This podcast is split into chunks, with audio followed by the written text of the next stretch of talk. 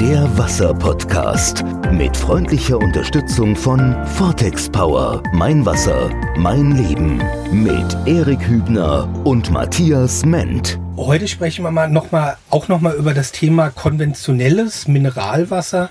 Kann ich denn als Verbraucher, also weil was ich in letzter Zeit immer häufiger sehe, dass klassische Mineralwasserfirmen auf einmal noch ein Biowasser rausbringen, wo ich mich immer dann frage, was ist jetzt, also haben die so wenig Vertrauen in das normale Wasser, dass es jetzt auch noch mal ein Biowasser gibt und vor allem auch die Frage, ist ein billiges Wasser, was man jetzt kaufen kann, automatisch schlechter? Also wir hatten schon mal in einem Vorgespräch, da gibt's Wasser, die kostet bis zu was 130 Euro der Liter, ist mit Swarovski-Steinen besetzt. Also woran kann ich als Verbraucher gutes oder schlechtes Wasser, nenne ich es jetzt mal, eigentlich unterscheiden? Ist dann Bio besser oder Mondquelle besser oder dann vielleicht doch das Billige vom Discounter?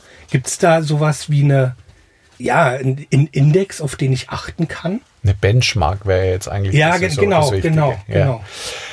Das ist, das ist recht kompliziert. Also am einfachsten ist es, wenn man die Gelegenheit hat, Wasser zu degustieren. Das ist ein Aufwand, den man sich wahrscheinlich im Leben als äh, Normalsterblicher selten macht. Ja, für mich ist es was ganz Normales, ein Wasser zu probieren und mit Referenzen zu vergleichen, die ich über die verschiedenen Wässer, die ich getrunken habe, einfach abgespeichert habe und sagen kann, ist bitter, ist süßlich, ist also frischer. Das, darauf wollte ich auch hinaus. Also sollte man sich da so eine Art, also Sensorik genau. antrainieren, sag ich genau. mal. Das wäre ganz toll, wenn wir uns für Lebensmittel wieder eine Sensorik antrainieren genau, also das sage ich auch immer in meinem anderen Podcast, da sage ich dasselbe auch immer für feste Nahrung, nenne ich es jetzt mal. Ja, also man darf eins nicht vergessen, egal wie gut die theoretischen Werte sind. Wir neigen ja gern dazu, uns irgendwelche Tabellen mit Inhaltsangaben anzuschauen und dann zu sagen, das ist besser oder das ist weniger gut. Es kommt wahrscheinlich irgendwie daher, dass wir früher alle Quartett gespielt haben und da hat einfach das Auto mit mehr PS gewonnen. Ja. Aber beim Essen ist es nicht so. Also da ist nicht das mit mehr Eisen automatisch das Bessere, vor allem wenn man gar nicht weiß, was für ein Eisen das ist oder wenn man gar nicht weiß, was für ein Calcium das ist oder also da spielt es eine unglaubliche Rolle. Schmeckt mir das? Trinke ich das gern? Mhm. Trinkt sich das gut? Ja, also kann ich, das, kann ich davon auch ein Glas trinken, ohne dass mir sofort irgendwo so eine Schlucksperre entsteht, wo ich gar nicht weiter trinken kann, weil, weil irgendwas sperrt sich in meinem Körper dagegen. Und deswegen ist so eine Benchmark eigentlich auch sehr individuell, weil was verrückt ist, ist, wo wir früher noch als Nomaden unterwegs waren und wir sind erst seit 20.000 Jahren in Siedlungen festansässig. Da haben wir uns immer wieder an neue Gegenden gewöhnt und an andere Wasser gewöhnt. Aber jetzt leben wir eigentlich in einer Umgebung, mit der adaptieren wir. Also wir, wir passen uns an, wann ist Winter, wann ist Frühjahr, wann ist Sommer. Wir passen uns an, was wächst da, ja macht es jetzt so wahnsinnig viel Sinn, Orangen zu essen in der Gegend, wo gar keine wachsen? Macht es so wahnsinnig Sinn, jeden Tag Avocados? So, das sind, das sind eben so die Sachen, also Regionalität auch beim Wasser. Und um auf diese Eingangsfrage, weil die fand ich nur recht spannend und vielleicht weißt du gar nicht, wie das entstanden ist. Es gab tatsächlich in der Nähe von Nürnberg einen einen Mineralwasserhersteller, ja, eigentlich stellt er ja nichts her, er füllt es nur ab und der hat durchgeboxt über einen ewig langen Prozess, dass er sein Wasser Biowasser nennen darf.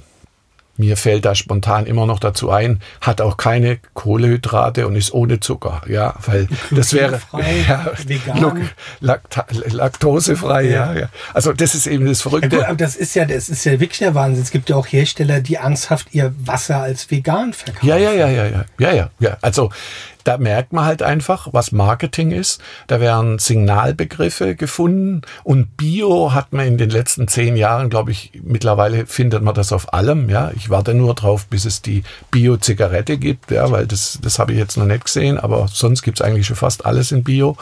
Und bei Biowasser, das war ein riesiger Streit, den der gewonnen hat. Und letztendlich hat es dazu geführt, dass jetzt jeder, der unter denselben Bedingungen abfüllt, wie er das tut und nur lokal sein Wasser verkauft, dass er das Bio nennen darf. Aber das ist so wie ein Schmuck. Also Aber betrifft das Bio, also zum Beispiel, wenn ich jetzt bei einem Biobauer kaufe, also keine Ahnung, ich wohne ja auf dem Land, habe hab drei ganz tolle Biobauern bei mir im Ort, äh, auch mit Hofläden. Und da ist einer dabei, der macht Erdbeeren und die düngt er zum Beispiel nur mit Klee. Ja, da gehe ich immer mit meinem Hund spazieren. Da habe ich einen Bezug zu dem, was daran jetzt Bio, also der, der ist sogar Bio-Vegan. Also der, mhm. der ist nicht nur Bio, sondern düngt auch komplett ohne Tier. Aber da habe ich ja einen, ich sag mal, einen, einen Bezug dazu. Jetzt bei einem Wasser frage ich mich dann immer, betrifft das Bio die Quelle, also das Wasser, das Produkt, oder betrifft das das Abfüllsystem? Ja, ich denke mir, was bei dem Bio wichtig zu wissen ist, es gibt ja sogenannte Wasserschutzgebiete und innerhalb dieser Zonen von den Wasserschutzgebieten, so Zone 1, 2, 3, da sind halt bestimmte Dinge verboten, die, die quasi auf dem Boden okay. ausgebracht werden dürfen. Und die sorgen dafür, dass eine gewisse Reinheit okay. erhalten bleibt von diesem Quellreservoir, wo dieses Wasser ja äh, also das heißt, das wird. Bio, also mir als Verbraucher sagt dann das Bio, dass das Wasser, was dort verwendet ist, tendenziell aus einem besseren. Also da fährt der Bauer nicht zwei wirklich ja, okay. mit, mit Jauche irgendwie und lädt die ab. Gut, das dürfte er in Zone 1 und 2 sowieso nicht machen, aber wir haben mittlerweile immer mehr wegerechte Ausnahmegenehmigungen, weil der Platzbedarf, den wir einfach brauchen in unserer stetig wachsenden Zivilisation, der wird immer größer und da wird leider immer weniger Rücksicht genommen auf so wichtige Dinge wie jetzt zum Beispiel Wasserschutzgebiete. Der Wasser-Podcast mit freundlicher Unterstützung von Vortex Power. Mein Wasser, mein Leben.